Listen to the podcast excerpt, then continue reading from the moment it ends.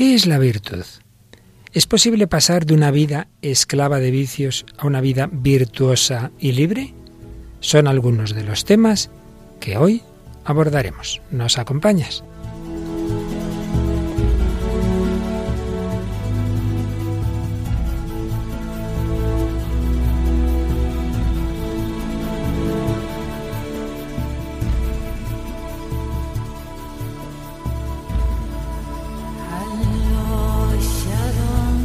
El hombre de hoy y Dios, con el padre Luis Fernando de Prada.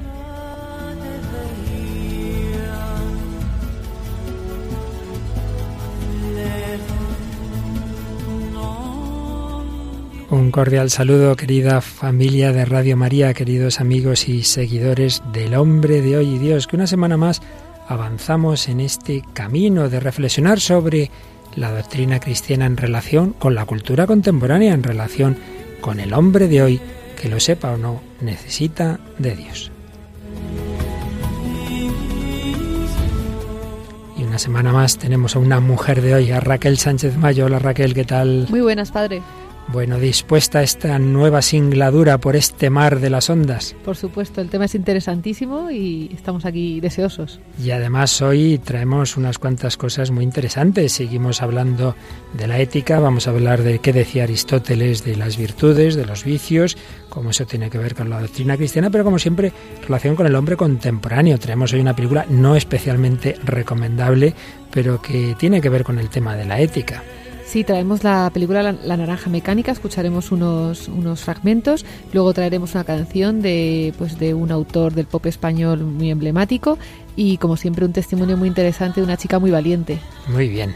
¿Y tenemos algún correíto, algún Facebook, Raquel? Sí, eh, vamos a mandar un saludo a la hermana Virginia Fallas que nos envía este mensaje que dice, les felicito por este hermoso programa. Eh, muy buena la combinación que hacen entre el tema de los cantos y las, y las películas. Les escucho aquí en Panamá, soy de Costa Rica, con mucho cariño, la hermana Virginia. Caramba, aquí donde uno menos se lo espera, llega las ondas de la radio. Nos hace mucha ilusión además que nos den bien diciendo dónde, lo escuchan porque es sorprendente, ¿verdad? Sí, sí. Luego también pues mandar un saludo a, Nora Tudela que dice que, que aprende mucho con el programa y bueno, como siempre, pues a todos los que dais me gusta, pues muchas gracias por, por acompañarnos también pues en Facebook. Muy bien, Raquel. Pues vamos adelante en este nuevo programa que está a punto de ser el número 100 del Hombre de Dios. Estamos en el 99. Fíjate, Raquel. Ya tocamos con el con los dedos el centenario de nuestros programas. Vamos adelante con nuestro primer comentario.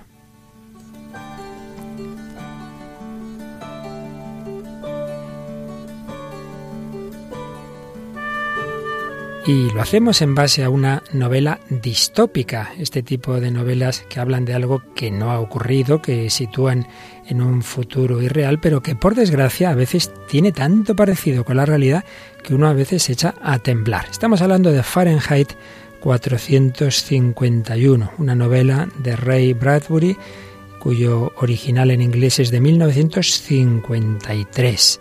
El título hace referencia a la temperatura en la escala de Fahrenheit a la que el papel de los libros se inflama y arde, equivalente a 233 grados centígrados. Ya veréis por qué ese, ese quemar los papeles, el quemar los libros. La trama gira en torno a un bombero, Montag, encargado de quemar los libros por orden del gobierno.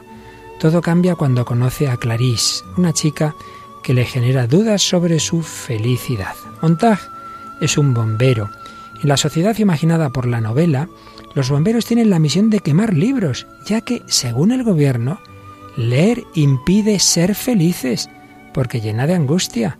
Al leer, los hombres empiezan a ser diferentes cuando deberían ser iguales, que es el objetivo del gobierno, que vela porque los ciudadanos sean felices para que así no cuestionen sus acciones y los ciudadanos rindan en sus labores. La verdad es que cuando uno lee esto y piensa en determinados regímenes totalitarios, se echa a temblar, porque esto es mucho más que una pura imaginación. Muy recientemente he leído que en determinado país se ha creado un departamento estatal para la felicidad del pueblo, la felicidad de los ciudadanos. Cuando el gobierno nos pretende hacer felices, echémonos a temblar. Bien, pues Montag conoce a una muchacha llamada Clarice, que es señalada como loca, porque por pensar, claro, los regímenes totalitarios no quieren que la gente piense.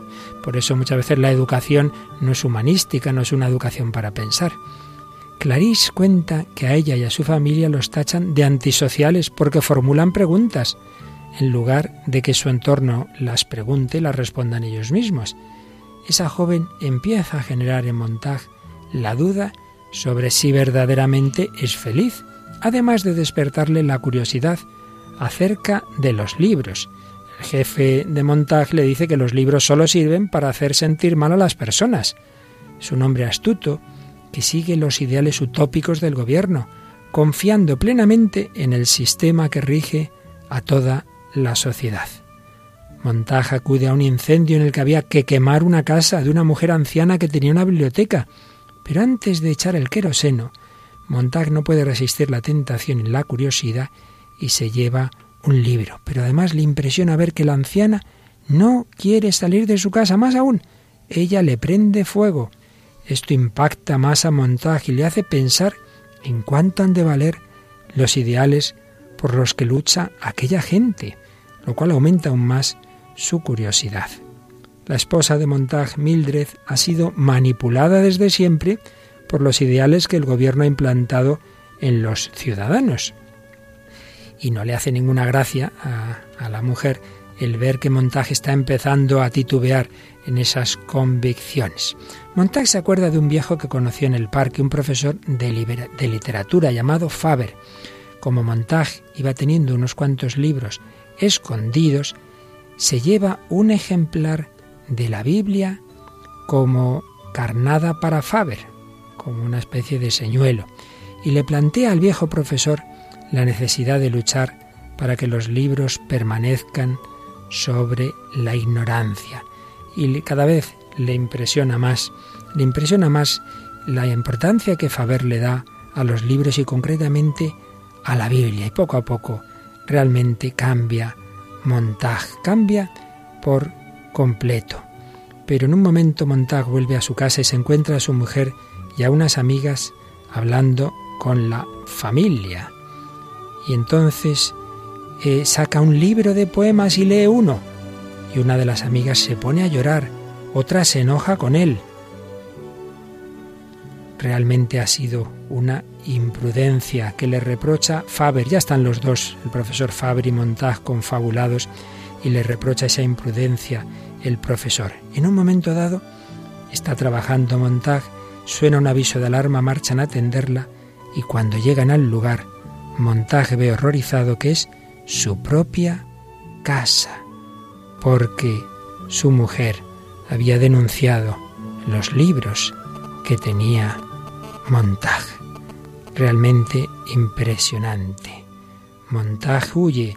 Se ha organizado una intensa búsqueda por parte de las autoridades pero logra escapar al bosque atravesando un río, dando con un grupo de personas llamados hombres libro, que resultan ser académicos dirigidos por un hombre llamado Granger. Y Granger le cuenta que la misión de ellos es ir por los bosques, teniendo conocimiento de los libros y memorizarlos para transmitirlos oralmente y así un día poder imprimirlos. Qué terrible esta especie de parábola de una sociedad que no quiere que la gente lea, que no quiere que la gente piense, que pretende hacer a todos iguales con un igualitarismo desde abajo, un igualitarismo en el que pretenden hacer a la gente feliz sin que piense.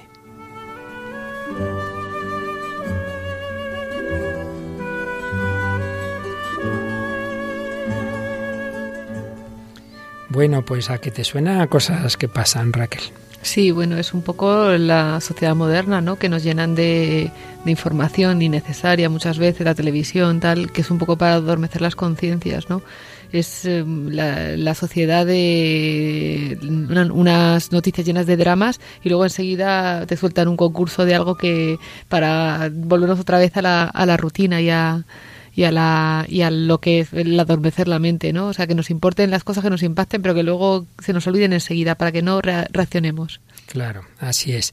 Pues bien, frente a esto nosotros queremos pensar y hacer pensar y queremos leer y queremos aprovecharnos de toda la sabiduría de siglos, estos sistemas educativos, por llamarlos de alguna manera, en los que las personas ya no saben nada de filosofía, ni, ni saben quién era Aristóteles, ni Platón, ni Santo Tomás, ni San Agustín, pues son realmente trágicos. Y precisamente el tema que estamos tocando, la moral, la ética, es algo que desde muy antiguo, desde los filósofos griegos, está muy, muy reflexionado, muy reflexionado, muy particularmente Aristóteles con sus famosos libros de ética, particularmente la ética a Nicómaco. Por eso, hoy, mm, antes de seguir avanzando sobre la doctrina católica, sobre la moral, recordamos cómo en las mejores sistematizaciones de esa doctrina se ha aprovechado las enseñanzas de esos grandes filósofos, muy particularmente Santo Tomás aprovechó de la enseñanza de Aristóteles. Vamos a recapitular un poquito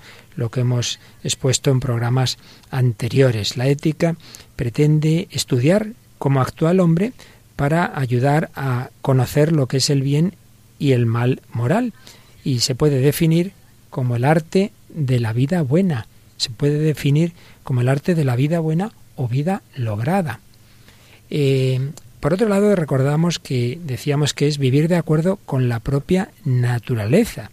Es que esa naturaleza que tenemos, sacar de ella, digamos, sus potencialidades. La ética clásica, por así llamar, de Sócrates, de Platón, de Aristóteles, y luego retomada por San Agustín y, y Santo Tomás, se constituyó, fijaos, no como una ética del deber que debo hacer, sino como una doctrina de la vida buena. ¿Cuál es la vida mejor para el hombre? Cómo vivir una vida plenamente humana, feliz, que no se malogre, que, que, no resulte inútil. Pronto se vio que ambas preguntas están relacionadas, pues la vida buena incluye la rectitud de la conducta. El hombre justo es el hombre feliz. O para ser feliz hay que ser justo, digámoslo como queramos. Por eso decía Sócrates que es peor cometer la injusticia que sufrirla. Quien quiera vivir bien ha de estar dispuesto a perder la vida en el intento, pues para él la vida buena, que es muy distinto de la buena vida, la vida buena se caracteriza por la adhesión inquebrantable a la justicia. Por ello, quien comete la injusticia pierde más de lo que gana, pues daña su alma, envilece su existencia. La vida no es el valor supremo, no se trata de vivir a toda costa, sino de vivir bien. Y sólo vive una vida buena y feliz quien está dispuesto a morir antes que cometer la injusticia. Esa ética clásica suponía el eudemonismo. ¿Qué es esto? Pues es la doctrina que nos habla de que todo ser está inclinado a una forma de plenitud, a una forma de felicidad. Eso significa eudemonía. Eudemonismo viene de ahí. El hombre está inclinado, está llamado a su propia felicidad, pero uno de los componentes fundamentales de esa felicidad es la virtud. ¿Y qué es la virtud? Pues según Aristóteles, el bien humano es una actividad del alma conforme a la virtud, y si las virtudes son varias, pues conforme a la más a la mejor y más perfecta virtud. Bueno, luego lo explicaremos un poquito mejor porque estos términos de Aristóteles a veces se nos quedan un poquito altos. Gracias a la virtud, saber que reside en el alma del hombre bueno, como la música reside en el alma del músico, gracias a la virtud, el hombre virtuoso es el que puede realmente conocer la acción moralmente adecuada y obrar en consecuencia. La virtud se entendía como una segunda naturaleza. El hombre tiene una primera naturaleza ya desde su nacimiento, pero por la virtud va adquiriendo como una segunda naturaleza que le permite en cada caso saber qué es lo que tiene que hacer, le permite actuar de forma adecuada. Por ello, en esta primera aproximación muy imprecisa, la ética clásica es una ética de la virtud y de la felicidad, mientras que luego las éticas de la modernidad han sido éticas más bien del deber y que han separado eh, lo que debemos hacer, el deber, de la felicidad. Y otro punto importante a recordar de la doctrina de Aristóteles es que en este mundo tenemos que elegir bienes. El ser humano está hecho para, por así decir, escoger el bien. Pero hay tres tipos de bienes, según Aristóteles. Los bienes útiles son puramente instrumentales, un medio para un fin. Pues la técnica, por ejemplo, el dinero, es un bien instrumental, es un bien útil. Los bienes placenteros. Hay realidades que provocan en nosotros un placer, una comida buena, la bebida, en fin, los diversos placeres que hay en la vida. Bienes útiles, bienes placenteros y finalmente los bienes propiamente humanos o morales, que hacen bueno al hombre como persona, lo realizan en su ser. El bien útil es puramente un instrumento. El bien placentero es un bien para mí.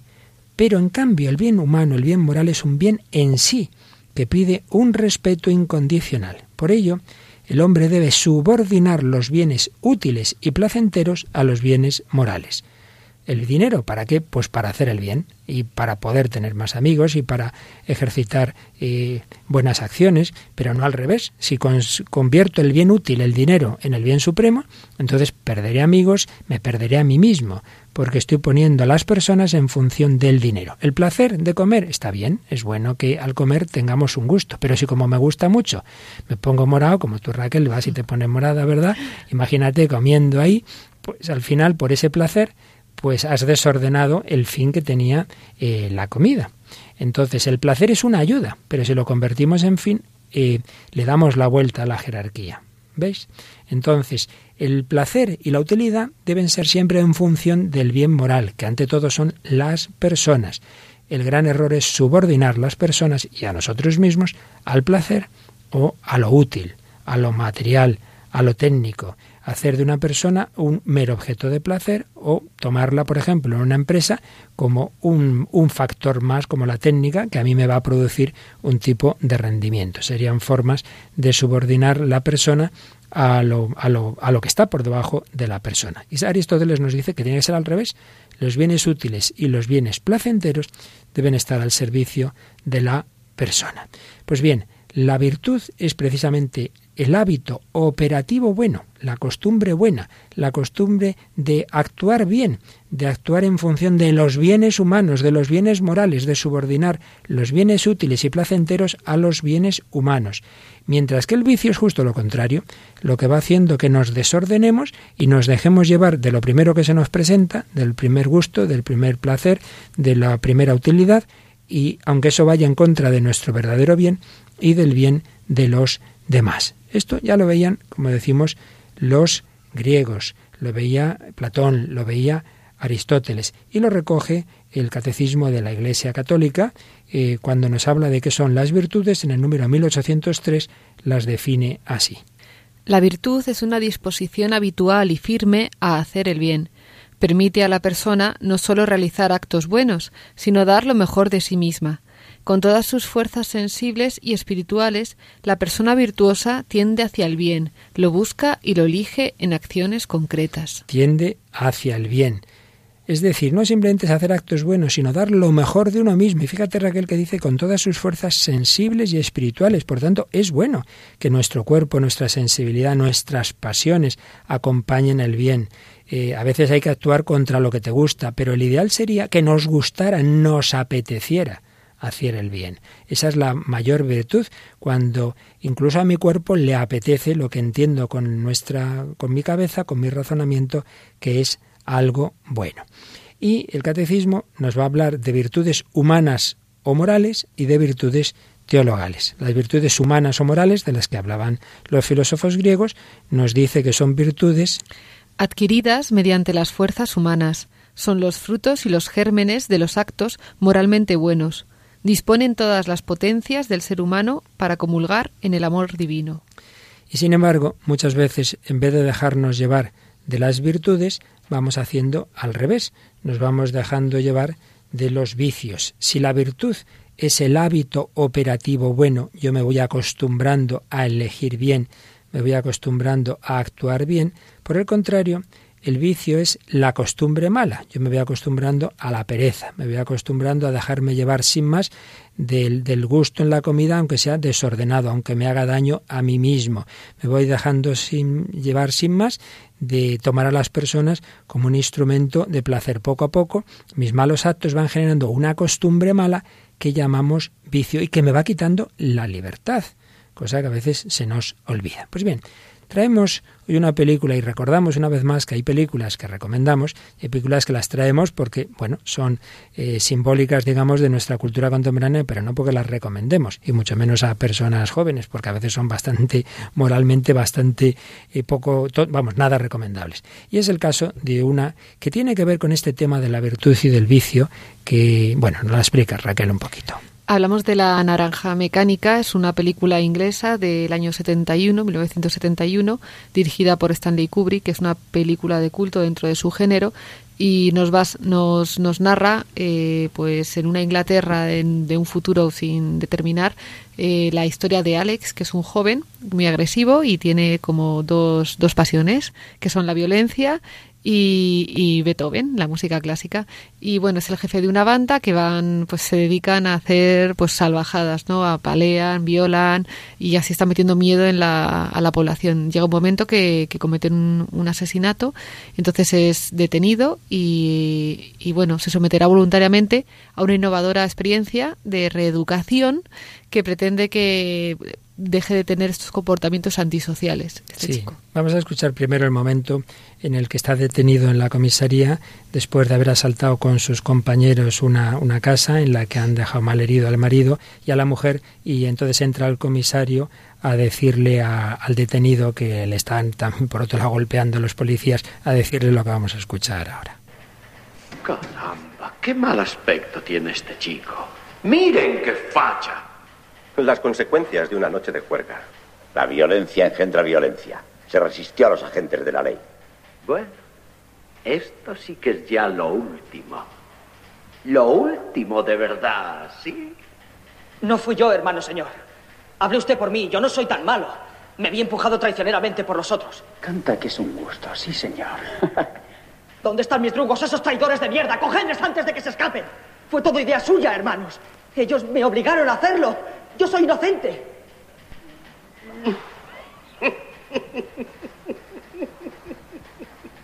Ya eres un asesino pequeño, Alex. Un verdadero asesino. Eso no es cierto, señor. Eh, eh, fue solo un pequeño tolchoc. Eh, todavía respiraba, lo juro. Vengo ahora del hospital. Esa señora acaba de morir. Está usted tratando de asustarme, señora, que sí. Es una nueva forma de tortura. ¿A que sí? Será tu propia tortura. Le pido a Dios que te torture hasta que te vuelvas loco. Si quiere darle un puñetazo por nosotros, no se contenga. Se lo sujetaremos. Bueno, realmente es todo desgarrador, ¿verdad, Raquel? La verdad es que pone los pelos de punta este, este momento de, de la película. Y, y, los hay mucho peores. Sí. Pero fíjate que es un icono ¿eh? de para muchas personas esta, esta Sí. película, ¿no? Sí, sí, es muy emblemática y hay gente que, bueno, muy- eh, la crítica le, eh, está muy a favor de esta película, es una película muy aclamada, o sea que... Y ciertamente Kubrick era un genio de, del cine, pero bueno, pues actuaba con esas categorías culturales en las que parece que, que el, el dejarse llevar de la violencia como una manera de diversión, pues es algo bueno que puede tener su justificación. Pero es que además la respuesta de la sociedad es pobrísima, porque claro, esto es lo que le están diciendo los policías, desde luego, Y de la manera que se lo están diciendo, pero como siempre encontramos el mismo paralelismo en el tema pues tan desagradable que nos ha tocado vivir en esta sociedad, que es la del aborto, de cuánta gente hará con esa frivolidad y de, o de manera pues eh, burlona o riéndose de, de una cosa tan seria como es el aborto, ¿no? O sea que tampoco nos tiene que sorprender tanto esto porque esto pasa a, a otro nivel, no a lo mejor al mismo o a lo mejor también a este y no lo conocemos tanto, pero bueno, el del aborto lo conocemos y esto pasa, la gente se ríe y no lo toma en serio. No lo y- toma en serio. Y luego hay una cosa que ya estábamos antes un poquito diciendo y vamos a insistir en ella. ¿eh? Es que a veces pensamos que el hacer un acto, eh, bueno, pues lo he hecho y ya está, ya si quiero ya cambiaré, ya me arrepentiré. Y no nos damos cuenta quizás suficientemente de que toda acción deja huella en el sujeto que la realiza. No solo sus consecuencias externas, por ejemplo, que este chico acaba matando a esa mujer, sino que te va haciendo cada vez más propenso a repetir esa misma acción. Si es buena, se está generando una virtud y cada vez te hace más fácil hacer el bien, pero si es mala, cada vez te inclina más al mal. Se produce una especie de acostumbramiento en nuestra inteligencia, en nuestra voluntad y en nuestra afectividad. Es lo que llamamos el hábito, ¿verdad? Y un hábito negativo es un vicio y puede llegar a anquilosar la voluntad, nos explica la profesora de ética Elena Postigo, hasta el punto de paralizarla y no permitir que la persona sea libre. Claro, esto lo vemos muy claro en adicciones químicas, como es la, la, droga. Pero, por ejemplo, la violencia, uno se va acostumbrando y ya necesita cada vez más dosis de violencia. Como lo pasa con el cine. Hay cosas que hace años decía, ay Dios mío, o noticias que veíamos y ver por qué en el telediario van y sacan eh, esta persona que acaba de matar un atentado terrorista. Y ahora las vemos todos los días. Nos vamos desensibilizando un poco también por el acostumbramiento a cosas que no debían ser costumbre en nosotros. Yo siempre recuerdo los, los, los hermanos Munilla cuando dicen que sus padres le decían que los, los defectos de joven son vicios de adulto y se me quedó muy grabado y, y pienso que es verdad, hay que tener mucho cuidado a veces con las cosas que nos vamos acostumbrando así, que le damos mucha importancia porque luego se pueden convertir en una esclavitud, así que hay que tener mucho cuidado. Pues a veces hay que hacer una lucha de gigantes, que es el título de una canción que has traído para que nos relajemos un poquito en este tema tan complejo. Pues he traído esta canción de, Antonio Vega, del ya- fallecido Antonio Vega, eh, un icono de la música pop de, España de los 80. Y bueno, es un tema precioso, es una letra un poco, bueno, un poco no es una letra poético, pero que se pueden vislumbrar muchas cosas. Eh, habla de un mundo descomunal en el que siente su fragilidad y dice, me da miedo la inmensidad donde nadie oye mi voz. Yo entiendo que esto es como la, la- el deseo del hombre, ¿no? De que alguien le escuche, de que alguien le, le, le oiga. Hay un momento también, además, que dice que, que no quieras engañar, dice, deja de engañar, no quieras ocultar que has pasado sin tropezar. O sea, aquí también habla pues de esto, de la fragilidad del ser humano, de cómo cometemos acciones que, que, que no están bien, ¿no? Y que, y que no tenemos que engañarnos a ninguno porque todos, eh, todos tenemos nuestras faltas y, y no pasa nada, ¿no? El Señor nos ha perdonado. Pero vamos a escucharla, no Pues la escuchamos primero, sí.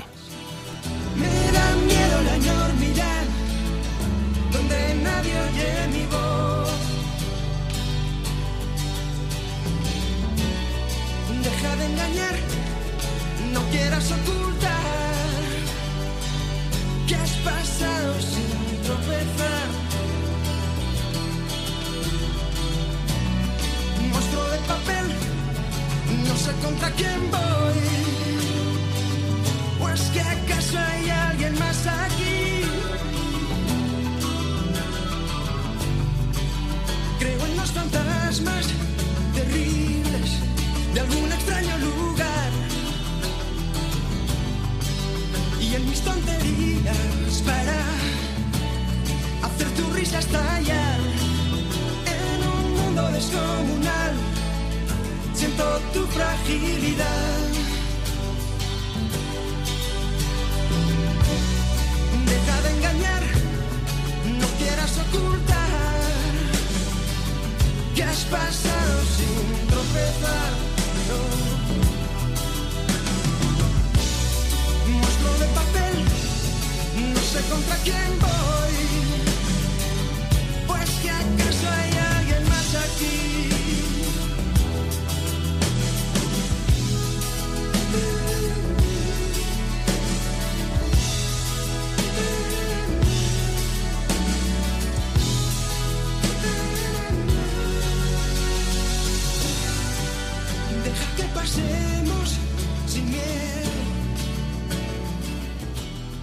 Aquí seguimos en Radio María, en El Hombre de Hoy y Dios, Raquel Sánchez Mayo y un servidor, Padre Luis Fernando de Prada, hablando de la ética, de la virtud, del vicio, con esta canción Lucha de Gigantes, que nos habla de temas eh, como que tienen su, su trascendencia y que muchas veces, como ocurre en la música, a veces eh, dicen más de lo que quizá el propio autor quería poner en su letra, como nos ocurre en todo lo humano. Hay algo en nosotros que nos supera a nosotros mismos. Pues bien, si actuamos mal nos vamos acostumbrando al mal, vamos adquiriendo cada vez más el vicio. Pero por el contrario, las virtudes que se adquieren por motivación y repetición de actos, no simplemente como un animal, un adiestramiento, sino explicando un poco el porqué. Por ejemplo, mira, Raquel, creo que este ejemplo que oí una vez a un profesor puede iluminar bastante. Un niño al principio gatea y es más cómodo para el gatear que ponerse de pie y andar, porque claro, al principio se cae y no quiere. Entonces, ¿qué hacen los padres? Pues cuando ya ve que puede, pues le ayudan, le levantan, venga, anda tú un poquito, se cae, le ayudan. Al principio tienen que darles ayuda externa, pero poco a poco el niño ve que puede y que al final es más cómodo y más rápido andar que gatear. ¿Quién ha aprendido a andar? El niño, porque tiene capacidad de andar, pero ha habido que ayudarle desde fuera. Y luego ya cuando él ha descubierto el gozo de andar, pues ya no hace falta que le digan, niño, no gates, ponte de pie. Bueno, pues eso es lo que pasa en la educación. La educación no es obligar a hacer algo que no llevamos dentro, no, no. Dentro tenemos esas capacidades operativas en nuestra naturaleza, esas capacidades, estamos hablando en el nivel humano, no estamos hablando en el sobrenatural todavía, la capacidad de hacer el bien. Pero muchas veces es pesado y nos cuesta, preferimos gatear, preferimos dejarnos llevar de los bienes placenteros, de los bienes útiles sin más. Pero si tú a una persona la vas educando haciéndole ver que al final es mucho más gozoso hacer el bien, que te queda mucha más alegría, que ese trabajo, en vez de ser una chapuza, pero que lo has hecho tú, has hecho tú tu verdadero trabajo, te ha costado más en vez de copiar al compañero lo que tenías por ahí o copiarlo de internet, pues te ha llevado más tiempo, pero al final has disfrutado porque has sido creativo. Tú que eres un artista, pues quizá eh, de esto puedes tener experiencia, ¿no? Es decir, te ha costado determinada obra, pero al final, joder, disfrutas porque ha sido tu obra. Bueno, pues algo así pasa con la educación en la virtud. Si nos autoeducamos y educamos a los demás, ayudamos a descubrir que son capaces, que tienen unas virtualidades que Dios les ha dado y que además les van liberando de la esclavitud del vicio, al final la persona lo hace sin que nadie se lo diga. Al principio hay que ayudar, como al niño que decir, lávate las manos o lávate los dientes, luego ya no, porque él mismo descubre que eso es mucho mejor. Yo creo que algo así puede iluminarnos, ¿no te parece? Sí, además es que todo esto, mucha, o sea, sobre todo cuando hay una vida a lo mejor de una educación deficiente, a lo mejor en la virtud, por lo que sea, ¿no? Pues es muy bonito cómo la vida de la fe te ayuda a volver a, a todo esto, ¿no? Y cómo a veces desde fuera se puede hacer como una burla, ¿no? De, de no, es que a mí me pasa mucho, ¿no? El, estáis pensando siempre como una cosa ideal, o cristiano, no sé cuántas, y, y es cierto, o sea, hay una lucha, pero claro que se puede, se puede aspirar a esto, ¿no? A intentar ya una vida de virtud, a intentar con la ayuda del Espíritu Santo, evidentemente, pero sí que es cierto que se puede hacer eso, que uno no está condenado a hacer una cosa porque la haya hecho siempre, ¿no? Que se puede parar, se puede empezar de nuevo, se puede cambiar y, y bueno, esto es. Ciertamente, y ahí es donde nos hacíamos esa pregunta de si es posible cambiar los males, los malos hábitos. Claro que sí, Ahora, eso sí, cuanto más arraigados estén en nosotros, más nos va a costar. Hay que hacer el esfuerzo de repetir muchos actos en esa dirección. No hay que dejarse llevar por lo que nos apetece, por lo que hace la gente. Hay que tener personalidad. Hay que ejercitar la libertad de elegir lo bueno, ser dueños de nosotros mismos. Por ello, antes de hacer algo, plantearnos dónde nos lleva, pensar en su fin, pensar en sus consecuencias, no simplemente pensar en que ahora en esta media hora me lo voy a pasar bien, pensar en cómo voy a estar mañana o dentro de un mes o de un año con las consecuencias de estos actos no solo externas, sino en mí mismas, en mí mismo. Ser consciente de que toda acción negativa tiene un precio, va a dejar huella en mí y cuanto más la repita, más me va a costar cambiarla. Por el contrario, si voy haciendo la acción buena, si me voy acostumbrando a ella, cada vez me costará menos, cada vez me hará más feliz. Esta es la verdadera educación en virtud, es muy distinto del puro condicionamiento psicológico al que quieren someter a este joven eh, protagonista de esta película, La Naranja Mecánica. Para quitarle esa, esa mala costumbre de la violencia, lo que hacen es unir determinadas eh, emociones desagradables con mm, imágenes de violencia para que asocie lo desagradable con la violencia, un típico sistema o, o, terapia de tipo conductista. Vamos a escuchar un momento en el que una psicóloga está hablando con este joven, pues presentándole unas diapositivas. Estas diapositivas requieren una respuesta de uno de los que aparecen en la imagen. Me tienes que decir lo que según tú esa persona diría. ¿Está claro? Claro, clarísimo. ¡Qué plumaje más bonito! coles, pragas. Y no tiene pico. Bien.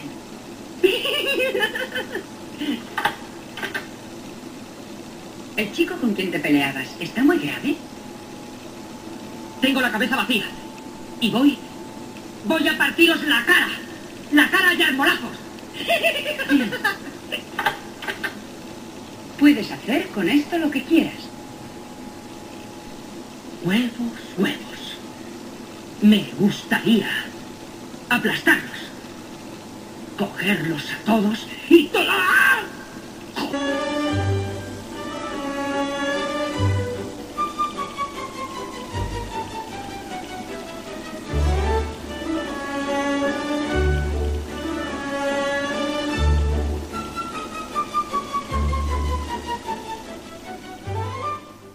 Bueno, pues este era el sistema que querían aplicar a este joven, pero que no es esa la verdadera educación en virtudes, no es simplemente asociar de una manera casi digamos instintiva el mal con una mala sensación, sino mucho más que eso. Es usar la razón, es darnos cuenta de las consecuencias de nuestros actos. Pues aquí seguimos reflexionando sobre la ética, sobre la virtud en el hombre de hoy y Dios en Radio María y Raquel Sánchez Mayo nos trae como siempre un testimonio actual que tiene que ver con esto de la virtud y del vicio. Pues sí, ese es un testimonio de una chica italiana, María Luce, una chica de 18, de 18 años que estudia el- en el Liceo Clásico de, de Italia, eh, piano, bueno, canto, y pues ha sido elegida, hay una como una producción musical bastante importante en Italia, Romeo y Julieta, además apoyado por la RAI, y bueno, en iba a pasar a, Roma y entonces pues nada, pues la cogieron a ella de, de protagonista, de, de Julieta. Entonces pues empezando la, la- los preparativos para la- la- el estreno, pues había una escena de cuando se casan Romeo y Julieta, pues que le dijeron que tenía que salir eh, pues, pues medio desnuda, ¿no? Y ella dijo que no, que eso no lo ponía en el contrato y que, y que eso no lo iba a hacer ella. Lo dejó claro y tal. Bueno, el director no le dio mucha importancia, siguieron adelante y a una semana del estreno pues le ha dicho que sí, que tiene que aparecer así. Y bueno, pues ante la tentación, ¿no? De, pues de un sueño cumplido, un papel importantísimo, televisión, eh, tal, pues ella ha dicho que, que no, que, re- que renuncia, que, que no quiere, que su cuerpo es importante, que tiene una importancia y que ella no quería aparecer, aparecer así. Eh, voy a leer las palabras textuales que dijo ella. Dice, me sentí como un objeto en manos de quien quería utilizarme a mí y a mi feminidad para su propio éxito. He fracasado en el sentido de que no obtuve aquello que quería, pero he triunfado ante mí misma porque he preferido mi pudor antes que el dinero o que mis mismos sueños. Pues es una- un ejemplo ¿no? de elegir la, virtud por encima de, de lo que pueden ofrecer el mundo, ¿no? que es el éxito, entre comillas, y, y la, y la fama. Sí, fíjate que antes hablábamos de los bienes útiles, eh, placenteros y los bienes humanos o morales. Pues precisamente frente al bien útil, el dinero, el éxito, el bien placentero, ese mismo placer, frente a esos bienes ha escogido el bien moral, lo cual no es lo más habitual hoy día. No, sobre todo cuando se plantea como de una manera tan fácil, ¿no? Que eh, haces esto y obtienes esto y, y no y hay un momento que, en que tienes que poner, o sea, lo que tú vales y lo que y lo que tú deseas por encima del éxito y además como siempre decimos un éxito aparente porque quién sabe lo que es un éxito a largo o corto plazo, ¿no? Sin duda. Pues bien, eh, virtudes, vicios, eh, pero hay unas virtudes, de- podemos distinguir por un lado virtudes intelectuales, que son aquellas que perfeccionan el, conocimiento, y en el sentido más estricto de la palabra virtudes son las morales. Y dentro de las morales, eh, ya en, dando el paso a la doctrina cristiana, distinguimos aquellas virtudes humanas, de las que han hablado también los filósofos, y luego las virtudes teologales, estrictamente sobrenaturales. Las virtudes cardinales ya las estudiaron los filósofos griegos y coincidimos con ellos en que son como cuatro grandes quicios, cuatro grandes eh, pilares en los que se apoyan las demás virtudes humanas. La prudencia, la justicia, fortaleza y templanza. Eh, Así nos lo recuerda el catecismo en el 1805. Pero también nos recuerda el catecismo que esas virtudes humanas, que se pueden adquirir por el propio ejercicio, por esa, eso que decíamos antes, de irse acostumbrando, motivando las razones, etcétera, se pueden adquirir, pero necesitan ser perfeccionadas por otro tipo de virtudes que esas en cambio no las podemos conseguir por nuestras fuerzas. Son las virtudes teologales, que nos dice el catecismo, las virtudes teologales tienen esta característica. Adaptan las facultades del hombre a la participación de la naturaleza divina. y como su propio nombre indica, se refieren directamente a Dios, teologales, unen directamente con Dios y disponen a los cristianos a vivir en relación con la Santísima Trinidad. ¿Cuáles son esas virtudes teologales, Raquel? La fe, la esperanza y la caridad. ¿Y cuál es la más importante de todas? La caridad. Sin ninguna duda, recuerdas que San Pablo habla de, de ello en la primera carta a los Corintios, la importancia de la fe, la esperanza, y dice sí, sí, pero la única que va a quedar para siempre es la caridad, es el amor. Es la principal, es además la forma de las virtudes, de todas las demás, es decir, las que les da como su sentido, las ordena entre sí. Todas las demás virtudes humanas quedan como es como eso, como el aceite del coche que hace que puedan funcionar bien todas las piezas. la virtud de la caridad eleva nuestra facultad humana de amar a la perfección sobrenatural del amor divino. Por tanto, virtudes humanas que podemos adquirir mediante el ejercicio, motivado racionalmente, descubriendo que nos hacen más felices, que nos llenan de alegría y poco a poco acostumbrándonos a actuar el bien, cada vez tenemos más capacidad de hacer el bien. Virtudes humanas. Dentro de ellas, las más importantes, las cardinales. Y luego virtudes teologales, la fe, la esperanza y la caridad, que nos unen directamente con Dios y también con el prójimo, porque la caridad, el amor de Dios, nos lleva también a amar al prójimo. Pero además, en la doctrina católica, distinguimos que las virtudes sobrenaturales tienen también una manera, digamos, de actuación de Dios como más mística, más directamente suya, y esa forma de actuar es lo que llamamos los dones del Espíritu Santo, que nos dice el catecismo. Son disposiciones permanentes que hacen al hombre dócil para seguir los impulsos del Espíritu Santo. Hacen al hombre dócil para seguir los impulsos del Espíritu Santo, para volar, para volar. Hay un ejemplo muy bonito en la, en la tradición que es eh, que un barco va por el mar y puede avanzar de dos formas. Una con los remos, aquellas galeras que iban a remo, ¿verdad? O bien hay mucho viento, desplegas las velas y entonces va mucho más deprisa eh, con el viento. Pues bien, los remos son un símbolo de las virtudes. El hombre se ejercita por sus fuerzas, con la ayuda de Dios, pero con sus fuerzas. Y en cambio, el, viento que mueve las velas es, son los dones del Espíritu Santo. Todos quisiéramos, sí, sí, los dones, los dones. Bueno, pero hay que remar, ¿eh? Hay que remar. Hay que unir la parte nuestra y la parte en que Dios nos lleva. Vamos a pedir al Señor que nos mueva, que nos haga volar, que nuestro barco vuele movido por su Espíritu. A las criaturas que amen a Dios, a Dios, solo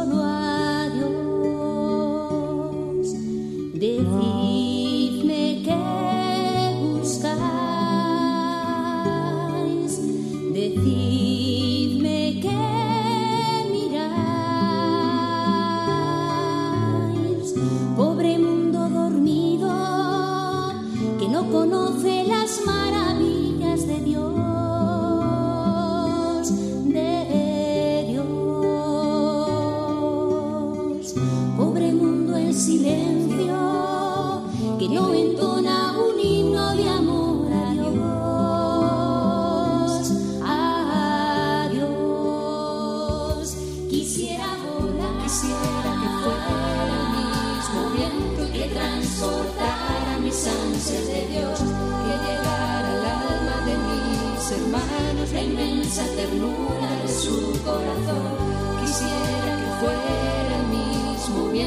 que transportara mis ansias de Dios, que llevara al alma de mis hermanos el grito de amor, solo Dios, solo Dios.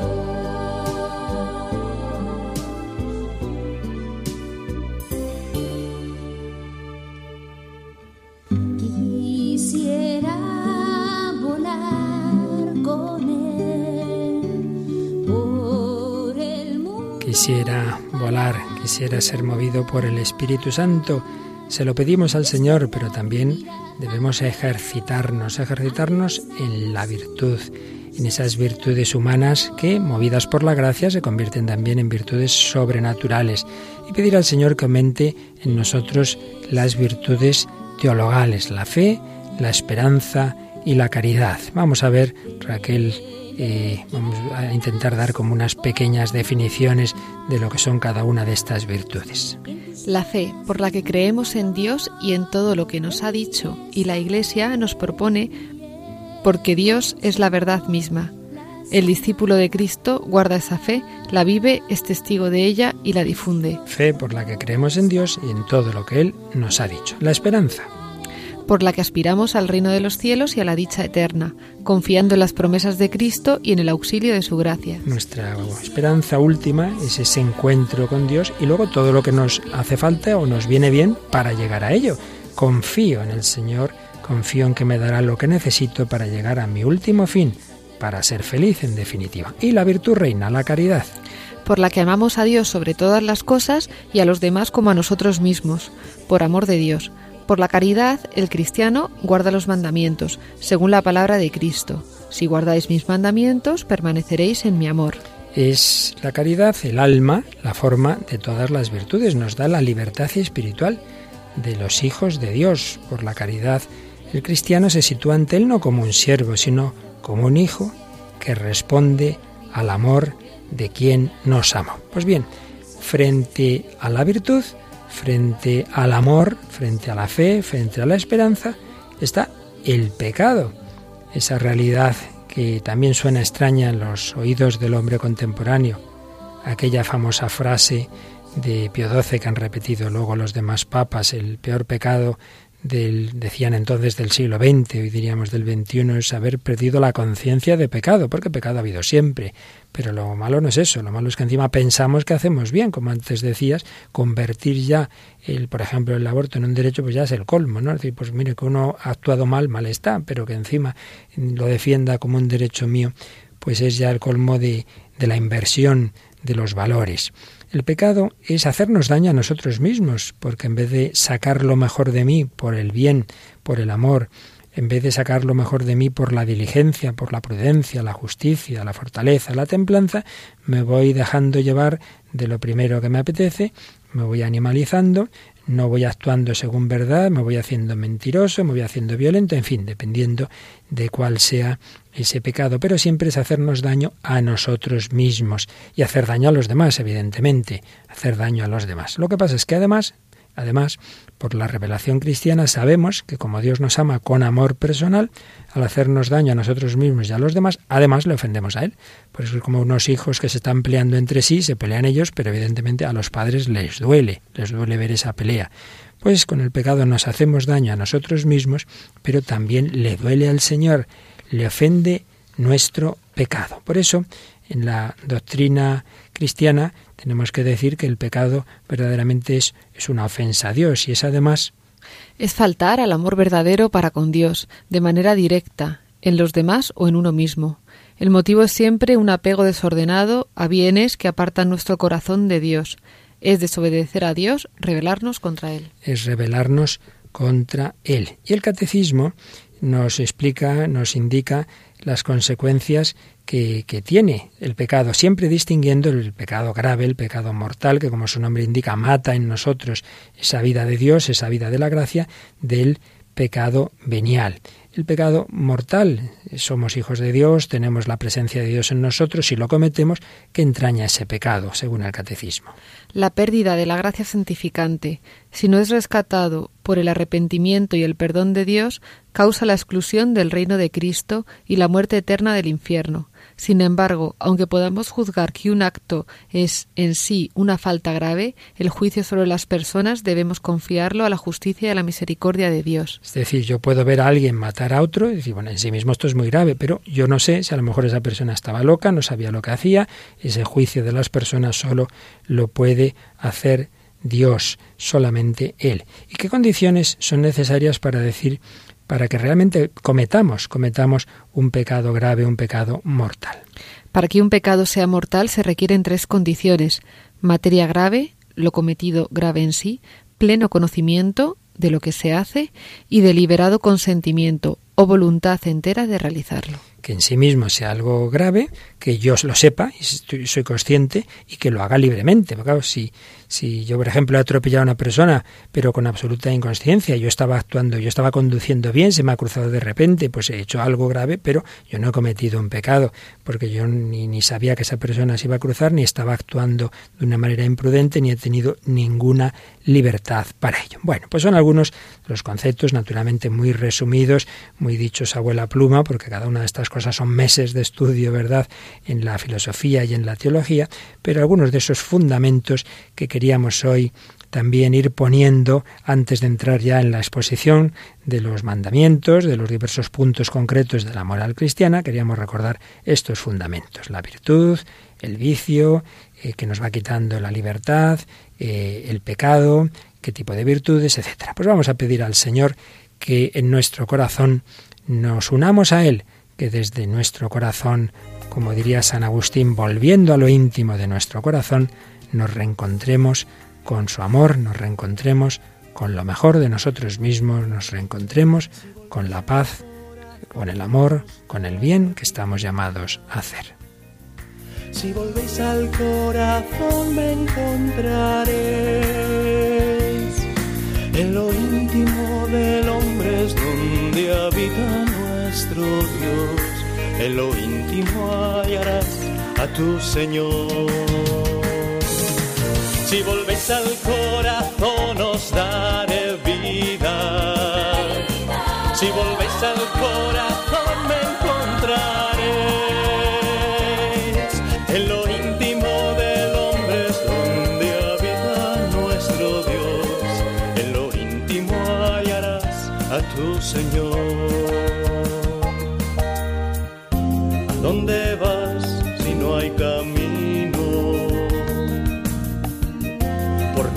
buscáis donde no está? ¿De qué te sirve amar la vida si luego olvidas amar al Dios que te la da?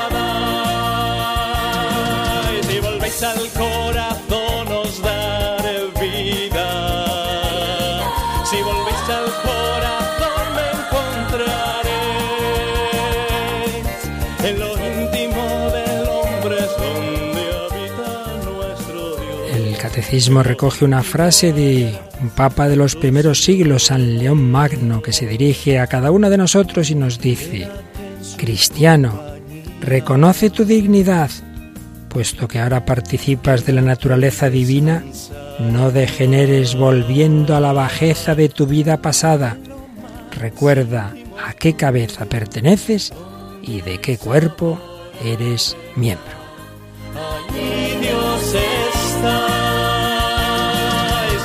Volvéis al corazón os daré vida. Si volvéis al corazón me encontraréis. En lo íntimo del hombre es donde habita nuestro Dios. En lo íntimo hallarás a tu Señor. Si volvéis al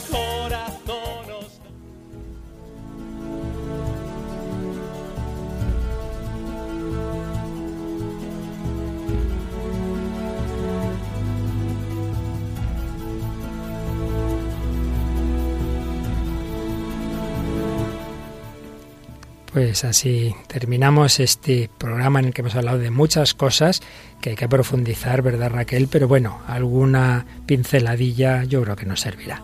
El tema es extenso, pero bueno, como hay tiempo, ¿no? hay programas. Seguiremos, seguiremos profundizando en este camino de la verdadera felicidad, que no es dejarnos llevar de los bienes útiles, placenteros sin más, que tienen su sentido y su valor, pero que ante todo están para llevarnos a los bienes morales, humanos y en último término, divinos. El hombre de hoy y Dios, buscar desde el corazón a Dios y con la ayuda de todos vosotros, ya sabéis que nos encantan vuestros correos, vuestras comunicaciones. Pues el correo es el hombre de hoy Dios arroba radiomaria.es. Luego también en Facebook nos podéis seguir buscando en el buscador de Facebook el hombre de hoy y Dios y dando a me gusta. Y luego Y luego, pues, como queráis, nos escribís también si queréis una carta de toda la vida, ¿verdad?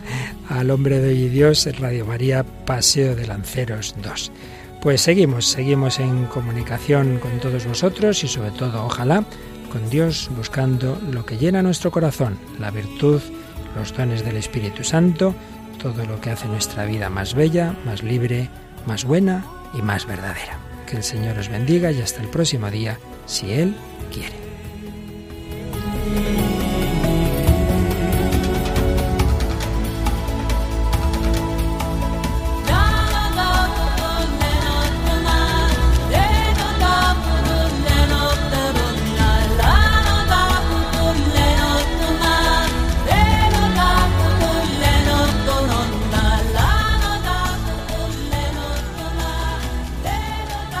Así concluye El hombre de hoy y Dios, un programa dirigido en Radio María por el Padre Luis Fernando de Prada.